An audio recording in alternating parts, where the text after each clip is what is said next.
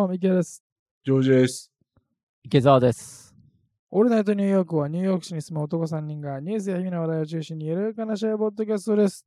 はい、ということで、今回もやっていきたいと思います。えー、もやちゃんさんよりお便り届いております。ありがとうございます。ありがとうございます。いつも楽しく聞かせてもらっています。理想の男性、女性について質問です。日本では女性が結婚相手に求めるのは、低姿勢、低依存、低リスクの算定と朝の NHK ニュースでやっていました。算定ってのがあるんですね。参考はね、なんか聞いたことありますけど、あるね。一般的に学生では、えー外見が大事だけど、結婚を意識してからは男性は収入が大事で、女性は若さがポイントになる。うえーん。ということでですね。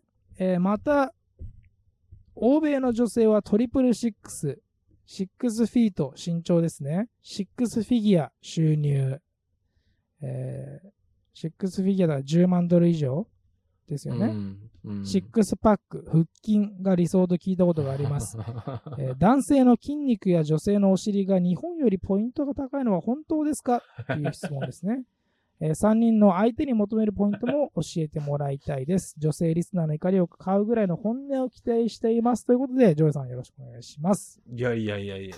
実際、ジョイさんも鍛えてますから、やっぱり。まあそうだね。いや、私、こういう今男の人がさ、気になっててさ、ね、ちょっと聞いてよ、関心、みたいな。いやー、知らないっすよ、僕。彼女いないっすもん。見えてないんですよ、だから。何が需要があるのかわかんない。でも友達たくさんいるじゃないですか。ね友達は友達やん。。まあ、いじゃあ、なんかインスタグラムとかでもめっちゃバズってる動画の、この男性の5つのポイント、女性の5つのポイントみたいなののことを言ってるのか、ね、それがやっぱ文化も変われば、まあ、例えばね、人種によっても変わると思いますし、日本人のこっちに住んでる人たちの感覚の違いもあると思いますし、まあ、多分、もやちゃんさんに関しては、いや、そんなことはいいから、裸んで教えろよっていうことなのかもしれないです。まあね、だって よく言われる、その、最近よく言われる主語がでかいってやつだよね。アメリカ人女性だからってみんなが同じ好みをしてるわけはあるはずないじゃない。ああ、はいはいはい。主語がでかいっていう。そうそうよく言われるやつだけ確ど、ううんん、まあ、ね今特に多様性の世の中だからね、本当にいろんな好みがあっていいはず。じゃあ実際そうだしね。うん。だから歌詞の持ってるポイントがいいっていう人もたくさん世の中にはいるけど、ただ出会ってないっていうだけで、うん。歌詞がわかる必要もないんだよ。その女性に合わせて何かを、シックスパックにな、まあ君はシックスパックかもしれないけど、まあ、あなたはシックスフィギュアじゃないと思うし、あと、うんシックスフィートって何センチだこれ？180か。180ぐらいかなえー、歌詞180はないよね。赤字じゃないっすね。そうだよね。まあ、それを得たところで別に、キャーキャー言われるものでもないんじゃないかなと。まあでも、うん。まあでもジェネラルの話をしてよ。うん。やっぱり欧米の女性で、まあ、僕の感覚ですけど、このトリプルシックスの中で、うん。シックスフィートとシックスパックは多分必須じゃないと思うんですよ、全然。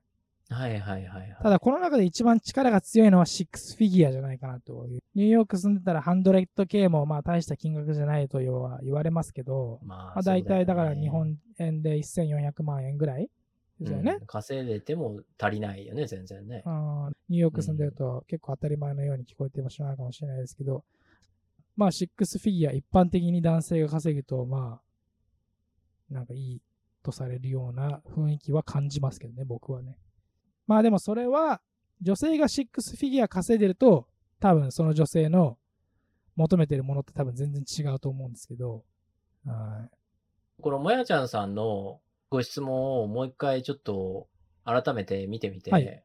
はい。彼女の意図って、日本の女性と欧米の女性が男性に求めるもの？女性が求めるものの違いってことですね、これは。そうそう、そこにフォーカスしてるのかなとはいはいはい、はい。思って、要するに日本では女性がそんなに男性に高いものを求めていない。低姿勢、低依存、低リスク。何のリスクっていう。昔は参考とか言われてたわけでしょ？ねそれこそ高身長、高収入、高学歴。あそれこそだから、この欧米の6、トリプル6っていうのと、まあちょっと似てるようなところですよね。そうだよね。で、それが今こうなっちゃってて、でも欧米の方は未だに高いものを求めてるんですかと。うん。そういう差がどうして生まれちゃったんですかっていうところを話してくださいってことなのかなと思ったんだけど、それは考えすぎあか。ー日本の国力がどうだとか、国力のことテストステロンの量がどうだとか、なんかそういうことなのかなとい。や、多分、もやちゃんさんは、我々に日本対アメリカの話をさせようと、戦わせようとは思ってないと思います。はい。日本の男性はダメだみたいな話をしたいのかなっていうことではないのか。そういうことではないか。はい。それはもうちょっと愛国心がちょっと強い、そうだ思想よな。が強いかまあなっていう。主語は女性だしな。日本では女性が相手に求めるものはだもんね。そうだよね。はいなんだろうね。ちょっと保守的になってんのかな日本の女性の方は。まあだからこういうのは、あのー まあこんなこと言ったら、こんなこと言ったら、なんか質問してもらったのに申し訳ないかもしれないですけど、これの理想は、やっぱり日本人の女性がこっちに住んでるチャンネルで、YouTube チャンネルで、あのー外国人、とニューヨークに住んでる、まあ、人種の違う3人の女性を集めて、日本人と合計で4人ぐらいで、この質問に答えていくみたいなのが、多分動画としてああ、はそうだよね。いい企画ですよね。まあ、そうだね。多分我々だとまあ答えられるポイントがそんなに。聞く相手を大いに間違ってるよね。失礼かもやちゃんさんに。そもそもね。いやー失礼か。もうちょっとジェネラルな話をしてあげようよ。でも失礼だから、ちゃんとお答えしないといけないから。どうどうですか？この本当にトリプルシックスって求められてるの本当また話戻すけど、そのシックスフィギュアーズ以外に。そんなことないよね。周りの友人見ててシックスフィギ。ュア、まあ言わないけど、みんなそれはいいポイントになってる。まあ身長高いやつはモテやすいっていうぐらいのあ、モテやすい。いことは確かで、それは日本も一緒だしね、別にね。必ずしもそれを狙ってね、じゃなきゃ嫌だとかいうのはいないと思いますよね。別に低い人でも全然モテてるよね。別にアメリカ人でもね。なんかシックスパックに関しては、よく聞くのは、うん。あの、体をガチガチの、その、普通に鍛えてるとかじゃなくて、もう体ガチガチに絞って、もうバキバキに割れてるみたいな、そういわゆる理想の体みたいなのは、はいはいはい。なんかあの、ナルシストっぽいから嫌だっていう話はよく聞きますね。ああ、それは確かにね。なんか自分の体に愛情を注ぎすぎてるみたいな。だったら普通に一般の男性の体型で、まあちょっと肉がついてるぐらい。まあ、細いのはね、あんまり、こっちではあんまりなんか、モテる印象はないですね。うんいわゆるまあ、がたいが大きくて、体が大きい、まあちょっと太ってるぐらいか、まあその体鍛えてる、まあムキムキ。ムキムキの人がモテてるのはでも本当に大学生ぐらいまでのイメージですけどね。なんとなく僕の体感では。結う局ん、大学卒業したら仕事と収入じゃないですか。女性のお尻が日本よりポイント高いのは本当だと思います。これは。ああ、まあ、お尻はそうかもね。これは男性から女性に対して見るときにってことですけど、はいはいはいはい。なんか日本だと、もう爆乳、巨乳アイドルみたいな、っていう歌い書きはよくある前の方が重要よ。だよね。体の前面の方がね。そうそうそうそうそう。僕はだからアメリカ来てからですもん。あの、意識意識するようになったっていうか、あ、そういうなんだ、ポイント的には、みたいな。うーん。うえんーということで、どうですか、お二人は。確かにお尻進行は強いよね。こちらは進ね。進行は強いイメージありますけど。どジョージさんはどっち、どっち派ですか？俺はどっちでもいいよ、ついてれば。そんな？そんな感じ？もう、何がついてる悟り開いてんじゃないですか。俺の話を聞いてくれる子がいいよ。もう、もういいよ。おじいちゃんじゃないですか、おじいちゃん 俺の話を聞いてくれる人がいいわ。うんでもこういう人も結構多いけどね、別にアメリカ人でもね。そんな体だだの、金だの、みんな言わないけどね。同じじゃないの？どの世界も。ちょっとあんまり俺データがないデータが少ないっていう。まあねはまあ、あと僕が思うのは、ちょっと、まあ、角度を変えた話であれだけど、まあ、人種っていうのはどうしてもあるかなと。出会い系アプリってあるじゃない ?OK キューピットとかさ、いはいああいうところが出してるデータがあって、ごめん、ちょっと準備できてなくて申し訳ないんだけど、この質問が来ると思わなかったので。でも、あの、そのデータでは、明らかに、こう、ある人種からある人種へのアプローチがすごい多いみたいなのがもうわかるわけだよ、彼らはアプリ上で。データで。はいはいはいはい。うんうん、で、男性から女性へのアプローチで、もうこれみんなわかってると思うけど、一番その人種間で人気があるのはやっぱりアジア人女性なんだよ。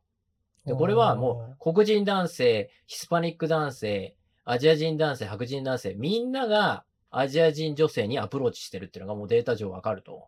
これはもう明らかに出てると。で、じゃあ、誰が人気がないかっていうのは、まあ、ちょっとあんまり僕はこういうところで言ってると、なんかそれをあえて誇張してるかのように思えるから、皆さんちょっとネット上で調べてもらってくださいということで投げちゃうんだけど、まあ言わないのかよみたいな感じだと思うけど、そういう人種間的な差の方が、よっぽどその、この数値的なものより結構あるのかなって、こっち来て思うけどね。一生懸命ある人種の方が頑張っても、この6フィギュア、6フィート、6パックを揃えても、でも人種の壁で越えられないみたいなのは結構あるなとは思う。これもだから人それぞれ。れだよ。ね。うん、モテない人種の人だからって、モテないわけじゃないよ。モテない。結局多様性だから本当に、本当にニューヨークとかにいるといろんな人がモテるし、いろんな人に可能性があるんだけど、うん、でも、やっぱり人種は結構大きなファクターだなと思うよ。やっぱり絶対興味を持たれなかったりするよね。どんなに要素を持ってても。その人が超高学歴で、ハーバード行ってて、ね、もうシックスフィギュア稼いでて、すごい身長高くても、ある人種だから、ある人種の女性からは好まれないとか、はいやっぱりあるよ。。友人としては最高だけどとかね。恋愛感情にはならないとか、そういうのは聞いたことあるよ。うん。うん、多分この男性が、この女性が好きな人種で同じ要素を持ってたら、きっと付き合ってたのかな。はいはいはい。うん。そんなんで質問になった全然女性リスナーの怒りを買うくらいの本音になってないけど、いいんだな。そうですい。や、本音をね、言うと、その、ちょっと超えちゃうんだよ。その、人種差別的なところとか、そういうところを多分。うん、だから、超えちゃう。超えちゃいけないところですね。そう、超えちゃいいけないラインがこう、公共の電波で超えちゃいけない。公共の電波では、うん。うん公共の電波じゃなくても超えない方がいいですけど。はい結構本音ってそこら辺に隠れてるよね、ここの話って。正直。ねだから僕はちょっとそれに触れかけたんだけど、ここら辺で止めとこうかなとはう思うよん。ね。もやちゃんさんが聞きたかったことがどうかちょっとね、多分全然答えられてないと思う。ごめんなさい、本当に。ここはあの、さ最後のところに3人の相手に求めるポイントも教えてほしいですっていうふうに一応 おっしゃってるので、はい。まあ相手に求めるポイント、こういうところがあったらいいなって。まあジョージさんはね、自分のことを話を聞いてくれる人がいいっていうのは、あまあ、ちょっとー今一個出まし。たけど、何かありますか？池澤さんの方では。僕はだって、こう43のおっさんが言っても全てがさ、池澤さんはもう、全てがが、俺が何言っても、多分、だからお前はダメなんだよっていうことになっちゃうじゃん、43までで、バツゼロだとさ。ねえ。えー、ミキヤ君は何があるの？僕は、あんまりこれがっていうのは、まあ、あれ、お金持ってる子じゃない？ミキヤ君は。お金持ってる、お金持ってる子。あの、パトロンになってくれる人。パトロンになってくれる人。まあアーティストだしな。いやいやいやそれはなまあ、別にそこを狙っていってはいるわけじゃないですけど、君も今も自分でしっかり稼いでるからな。別にな。いやいやいやいやまあ、そんなに、まあでも、あの、アメリカ人の人で少ないのは、うん。あの、アメリカ人の人で少ないっていうか、やっぱりあの、僕の場合はその国際恋愛とかなので、まあ、あの皆さん同じだと思いますけど、やっぱりその辺のこの譲り合いじゃないですけど、あの、一歩こう、理解し合うステップを踏む余裕がある人っていうのはやっぱ絶対必須かもしれないですね。まあ僕はそれが今あるんで、あの、続いてるわけなんですけど、何か自分がやってしまった時に相手がすぐ、なんでそんなことするのっていうふうに、その文化の違いから、常識の価値観の違いから、すぐに喧嘩になることとかもあるかもしれないんですけど、そこで、うん。あれ？日本ではこうなのか？みたいな。っていうちょっと考えられる、考えられるっていうか、ね、そこにこう、配慮してくれるような人だと、まあ、いいですよね。それは多分、むしろないと多分国際交際は難しい。いや、もうまあ僕はないっす、もう。もうそんなのもう無理っす。相手のことを察してくれっつって。なんで言わなくてもわかるでしょっていうのがないと俺はもう無理っすね、もう。あの、わかりますねえ、俺もう日本人じゃなきゃダメじゃないですか。もう1から100まで全部言わないといけないの？でお父さんじゃん俺みたいな。で察してよ、そんぐらい言わなくてもわかるでしょ？そんなの。察しては無理でしょ。日本育ちじゃなかったら。さしてよ、目の前にゴミがあったら、ちゃんと捨てるとかわかるでしょ？みたいな。まあそれそれも言わないといけないの？みたいな。目の前にゴミなんかあっ落ちてるじゃんた？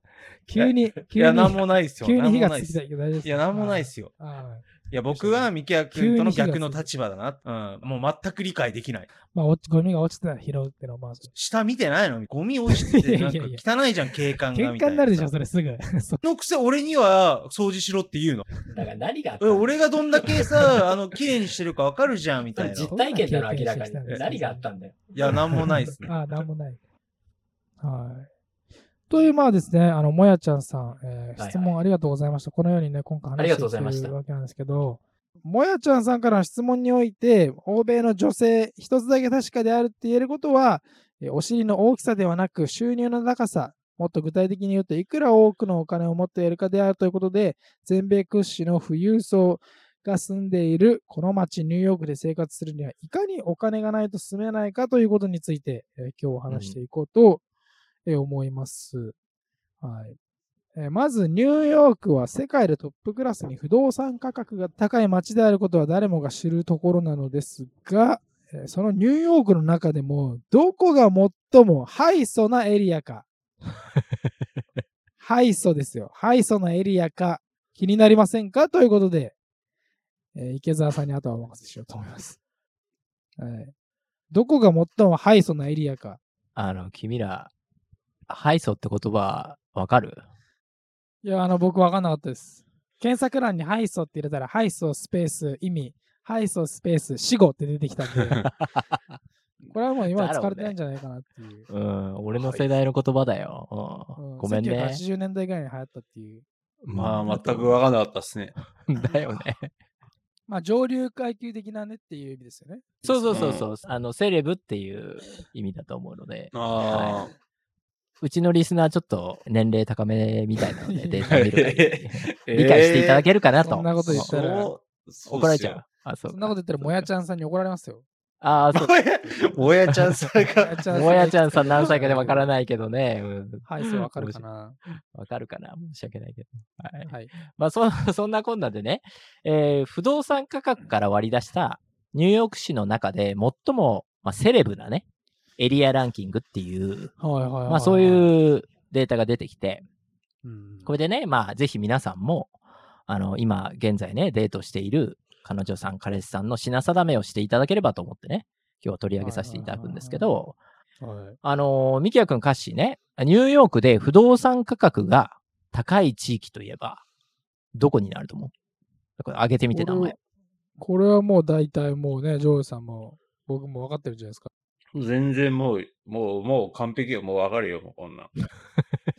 いやいや言ってもらって大丈夫ですよ。言ってもらえ？言ってますかもらって大丈夫です。いやいやいやいや、いいよ。全然ミキヤ君、最初からでいいよ。僕一番高いんじゃないかなって思うのは、うんアッうんパーイーストサイドじゃないかなって思いますけど。バーイーストサイドはね、意外と低くて21位なんだよね。え？そんなに低いんですか？あ意外と低いんだじゃあ、じゃあ僕、こっちが、こっちかなと思うのが、えーっと、グリニッチビレッジかトライベッカ。グリーニッジビレッジは18位です。え？あ。あ意外でしょ？で、トライベッカは3位です。ああ、じゃあそしたら、購入できるレベルの不動産がたくさんあるようなとこじゃないと、そもそも上の方にそこに入ってないってことですね。まあ、その通りだね。うん。はいはいはい。他にはかジョ、ジョージさん、うん他にあり歌詞はわかります？なんか。うんあ。え？ミッドタウンのウエストとか、あミッドタウンーウエスト？あの、あの、コロンブスサークルがあるとことか結構、あれ、あそうでもないああそこら辺なんかなんて言うんだろうね。ミッドタウンウエストになるのかな。まあ、コロンバスサークルエリアですよね。まあ、コロンバスサークルじゃないですか？ってか、むしろ、名前的には。そういう名前では一応登録はされてないね。意外な感じで気になりますね。予想がどこら辺なのか。でしょ ?1 位を当ててもらわないと。ミッドタウンとかのあのめっちゃ高いビルが入ってるところですか？あの、なんていうんですか、高層ビルの中に、なんかその80億円ぐらいのマンションが入ってるみたいなあ部屋があ。ではないね。ああ、じゃまあ、ヒントを挙げるとすると、はい。新しく開発された地域っていうかな。近年。で、西の方。もうここまで言っていいかな。ハドソンヤード。その通り。が高いんですか ?1 位なんですか？ハドソンヤーズ1番です。圧倒的な1位です。ええ誰があの辺に住みたいと思うんだろうって思っちゃいますけど。まあね、まあ、まだ開発されたばっかりっていうのもあるのかもしれないし、だから不動産も数が限られてるのかもしれないよね。その割に人気が集中してっていうところで高くなってるのかもしれない。なんかまだね、まだ開発され始めてるばっかだから、まだもうちょっと安くて、これから上がっていくっていうエリアってだったらわかりますけど、なんかあの辺不便そうですけどね。ジャビッツセンターの方とかですよね。そうそうそうそうそう。まあ、西側の方が、あれか、交通渋滞とかは避けられるかな？ああ、なるほど、うん、ミッドタウンとか東側より。それはあるかも。うーんう。ん、あとまあ、ポートオーソリティとかタイムズスクエアがあっち側だから、はいはいそこへの利便性もあるのかもしれないよね。えーそれがもう1位なんですね。うん、で、2位が双方なんだよ。ああ双方に家あるんですか？あ。双方が2位なんですね。双方、2位です。ね。うん、で、3位がトライベッカ。そう、トライベッカまあまあまあ、その辺ははいはいはいって感じですね。4位と5位はちなみに。4位はハドソンスクエア。わかる？グリニッジビレッジの南でトライベッカの北なんだけど、だからまああそこら辺だよ、要は。うーん。トライベッカ周辺ってことだようんはいはいはいはい。で、5位になるとブルックリンになって、ブルックリンって言ったらどこが一番高いと思えーっと、あれじゃないですか？プロスペクトパークの方の007の俳優とかが住んでるエリアじゃないですか。うあ、わかんない。どこ？それ。なんだっけなゴアナス。あ、ガワナス？えー。違じうよね。それゃあ多分それ、007のじゃないよね、きっと、ね。ああ、そうじゃないですね。うん。うんガワナスって結構あの、廃れてる場所なんですけど、エリア的には。そのガワナスの川の左側になると、なんかめちゃめちゃ高級エリアで、あ、そうなんだ。ガーナスっていうの中心のいわゆるそのちょっと川から右のところは、まあちょっとなんか工業エリアっぽくて、ないや、だからまあ、ミキヤ君が言ってるように、プロスペクトパークのあたりっちゃあたりだよね。パークスロープとかさ、あのあたりってことだよね。うんなるほど。じゃあこの最初のじゃあ5つのエリアの中でジョイさん今回えー家を探していくっていうことで、そういうことだね。ジョイさんの新居。もうそろそろ引っ越したいなと思ってたから。あ、本当？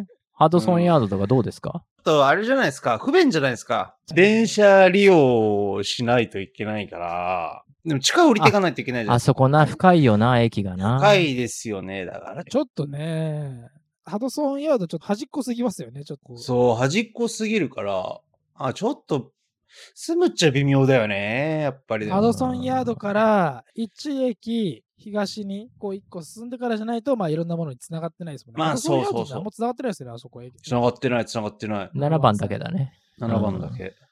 いや、だからもう多分電車利用とかじゃないんじゃないですか、その辺に住むような人たちは。あー、うん。そうね。もう多分、ウーバーかもうシティバイクですよ、多分。シティバイクね。まあ、意識そうだね高い。、意識高いニューヨーカーたちが乗る。意識エ高いよねレクトロニックシティバイクじゃないですか。確かに。あるね。オフィス通勤してそれで。まあ、いいけどで、も、まあ、今さっき言ったように、多分、住んでるというより、不動産投資目的の方が多いんじゃない？あそこら辺は。ううーうんん。だから、人は少ないかもしれないよね。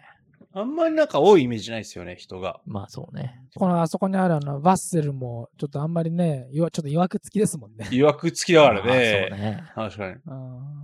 うん確かに。なんでまあ、ちょっとハドソンヤードはちょっと見送ろうかなって感じですね。ああ、見送りで。見送りですね。選択肢には入っている。るんだけど、ちょっとまあいろいろね、ゲストさんの話も聞きながら、ちょっとね、ジョーさんの新しい家を決めていきたいな。そうだね。そういう回はい、わかりました。あの、プロパティシャークっていうウェブサイトが、四半期ごとにこのランキングをね、公表してるので、まあ、あの、カッシーもね、ぜひ、それを参考に、将来の彼女さんとのね、家を見つけてもらえればと思うんですけど、まあ、リスナーの方もね、ぜひ、この人生の時間を無駄にしないためにも、初回のデートで必ず目の前の方がニューヨークのどこにね、不動産を所有しているかっていうのを聞き出して、相当なレベルですよね。その場でスマホでこのランキングをチェックしてもらえればと思います。で、もちろんね、ランク外の場合は対象外ってことですので、すぐに席を立っていただければと思います。はい。時間は有限ですのでね。そうですね。はいそうですね。うん三つぐくんをね、見極めないと。そう、み、みつぐくんを見極めないと。うんはい見極めないといけないですね。はいで、このランキングっていうのは、ニューヨーク市内の各町を比較してるんだけど、まあ、実はね、本当のお金持ちっていうのは、二人知ってると思うけど、ニューヨーク市郊外に不動産を所有していて、かつ住んでるんだよね。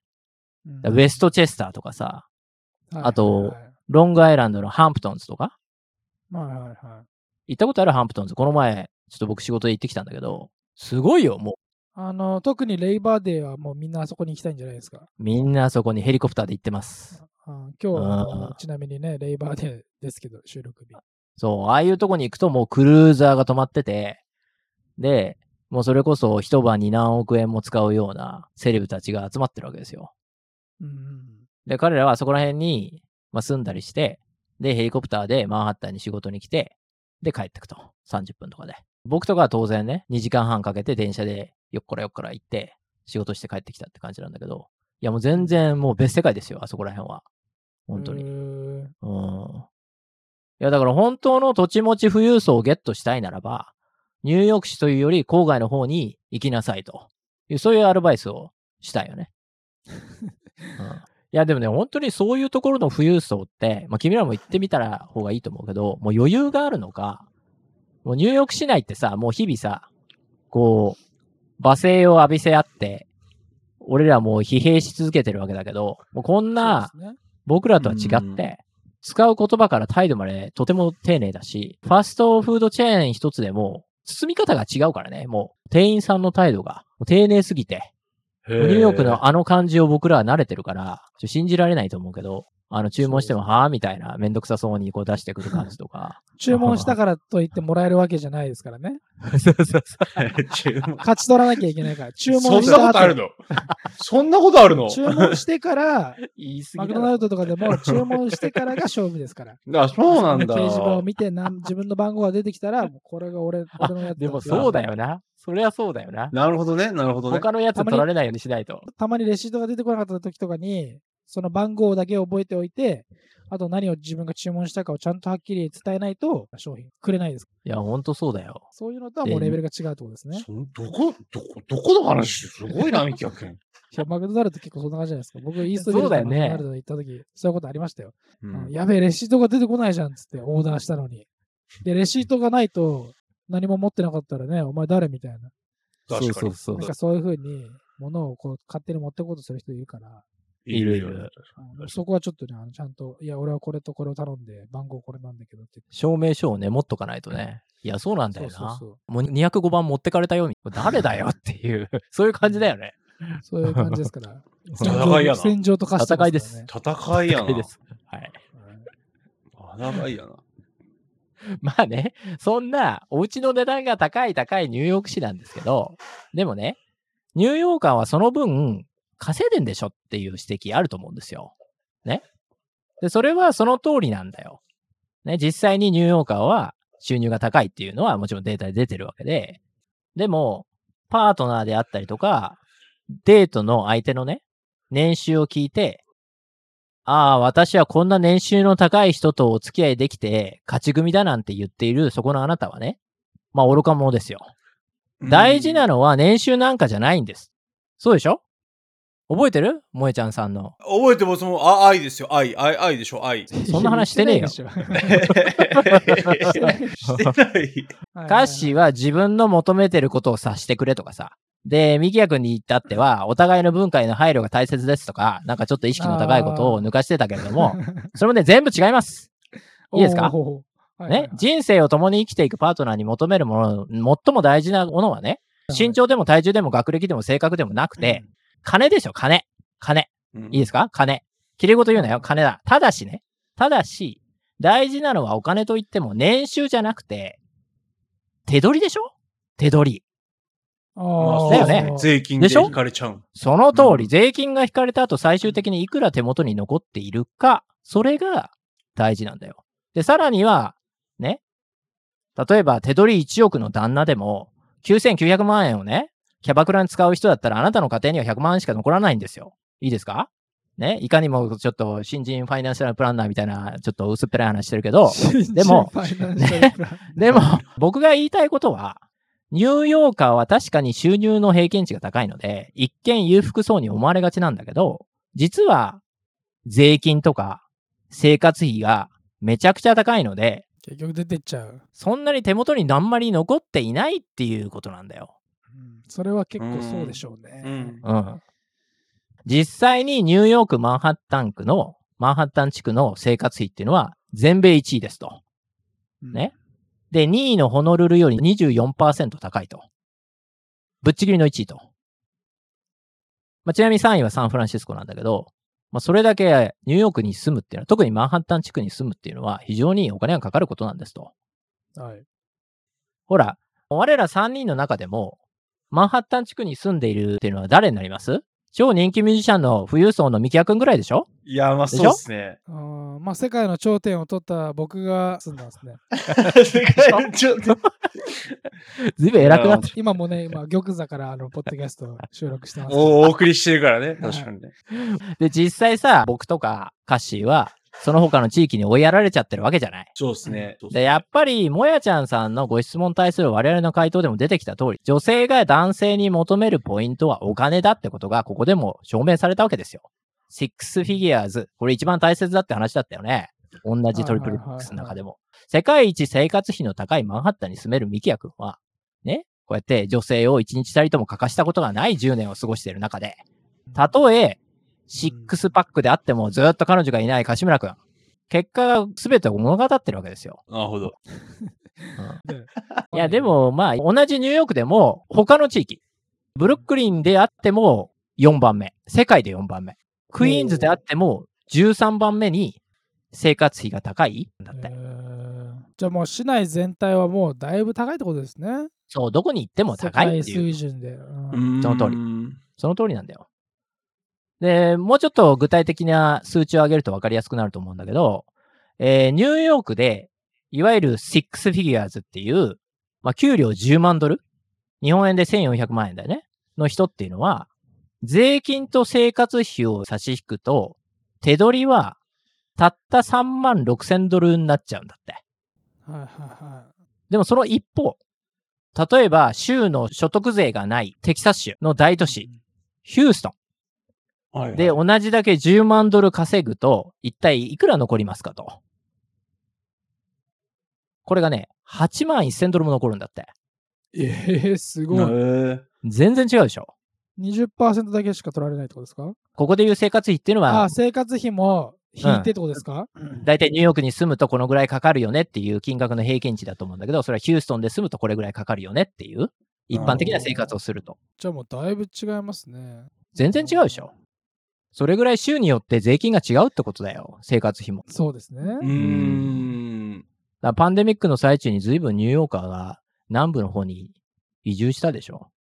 で、それは本当に、うん、フロリダとかね。まあ、フロリダはマイアミとか生活費は高いけど、税金が安いので、てかなかったりするから。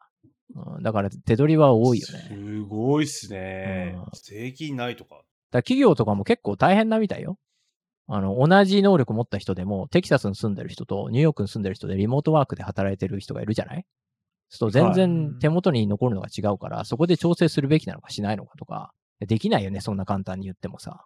うん君テキサス行ったから給料3分の1にしてもいいでしょうとは言えないからね、やっぱりね。うん確かに。まあ日本企業だったら多分しますね。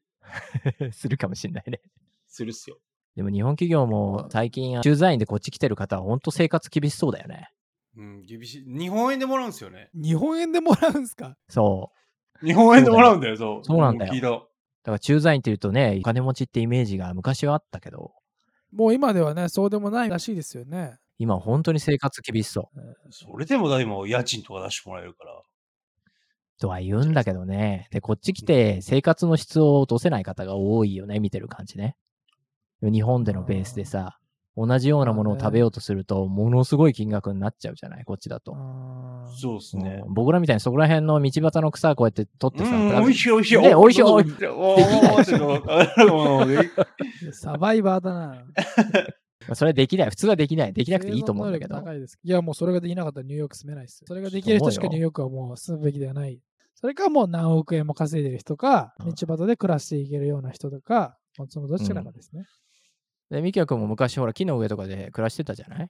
あれぐらいの根性がないとダメだよ。やっぱり。やっぱり襲われにくいから、木の上の方が。うんセントラルパークの木の上とかでね、で、水道でね、シャワー浴びてね。水道でシャワー浴びて、水道でシャワー。そうそうそうそうそう、あそこで洗濯しながらね。その時期を乗り越えて今があるんだから、彼は。すごいよ、ね。今やもう、イーストビレッジのイスビルジョ帝王ですけど、僕。マンハッタンに住んでるんだから。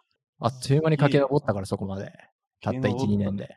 うん じゃあやっぱり収入がいくらっていうだけではなく、住んでる地域によってどれくらいそこから、えーまあ生活費であったりとか税金が引かれていくかっていうことも予想しながら相手を見極めていくことがポイントになってきますよねっていうのが今回の話ですね。おっしゃる通りです。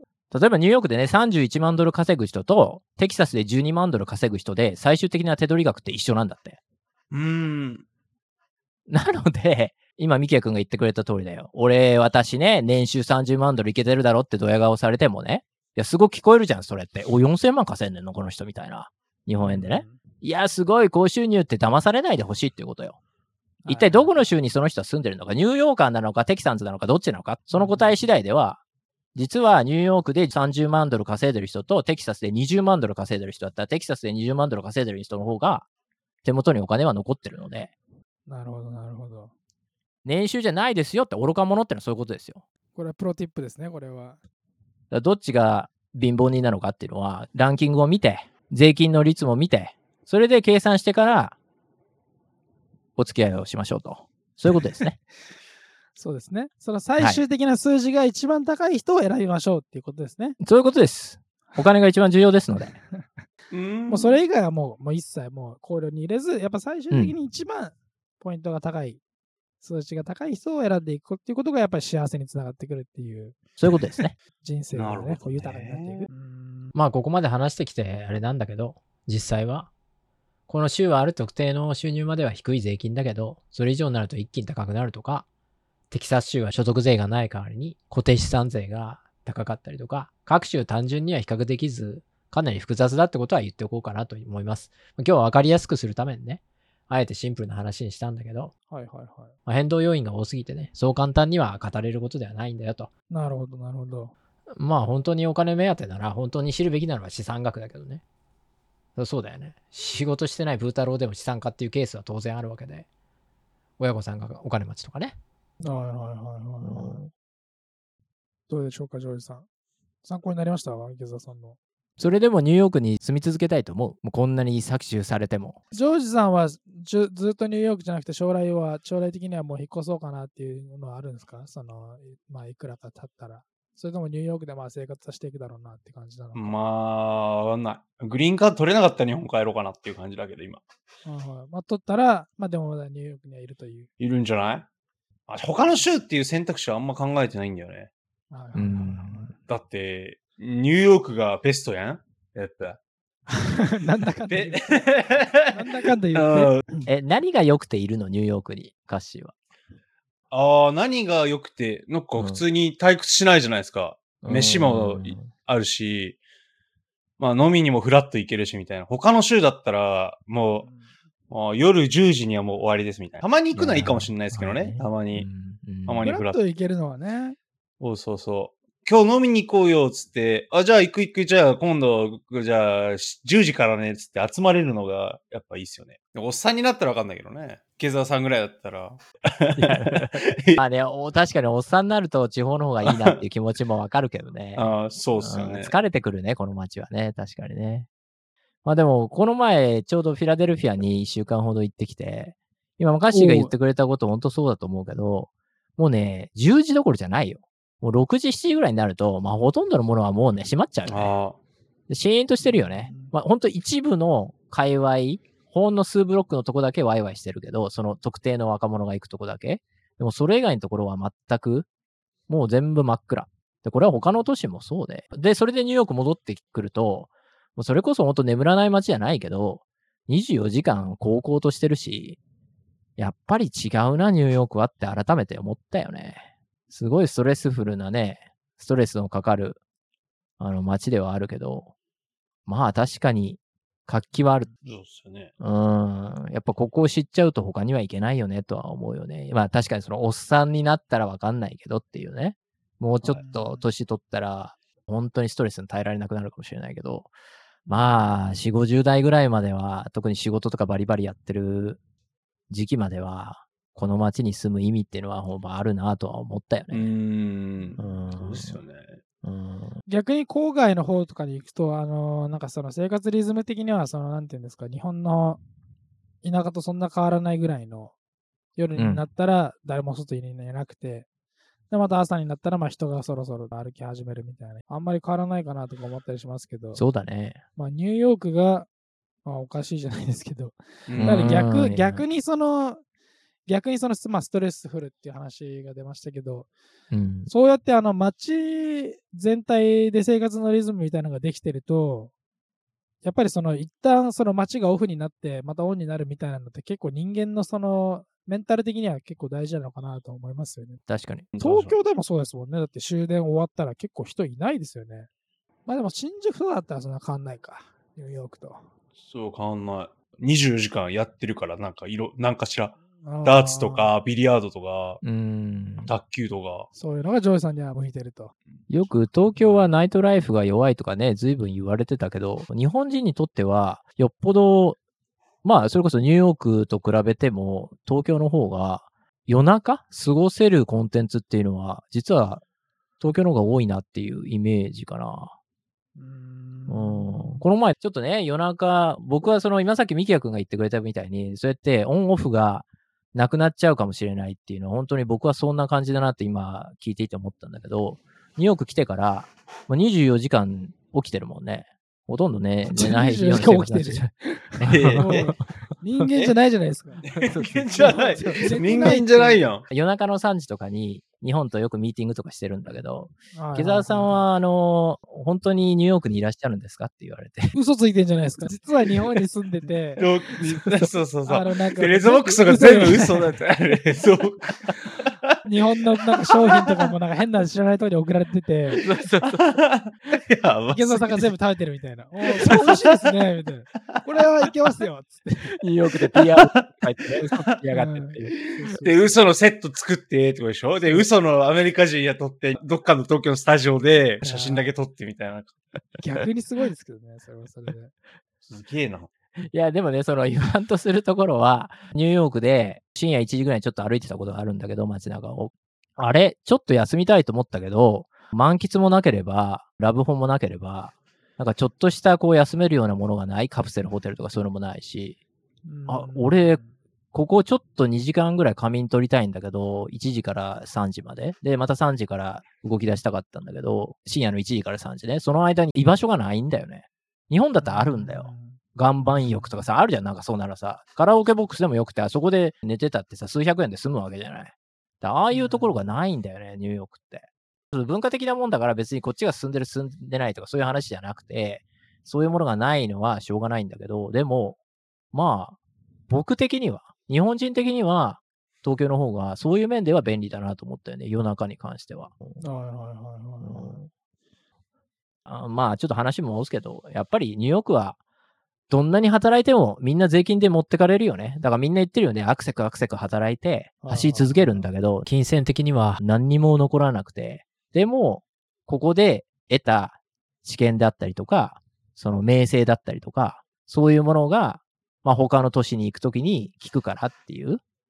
うんそれこそドバイに行こうがパリに行こうが、まあ東京もそうかもね。やっぱニューヨークでこういう経験を得たっていうのが後で聞いてくるからっていうので、皆さん必死に若い時に頑張ってるっていう人が僕の周りには多いかな。特に飲食業のシェフとかそうかな。なんかここで、ニューヨークでミシュランを取って何年も経営して、別に一生経営したいわけじゃないんだけど、ここでそういう名声を上げたら、セレブのプライベートシェフになるとか、またはそのドバイに行ってね、そういう方々のお付きのシェフになるとか、そういうことができるから今頑張るんだっていう、辛いけど、何にも自分の手元には残らないけど、でも頑張るんだっていう人はいるよね。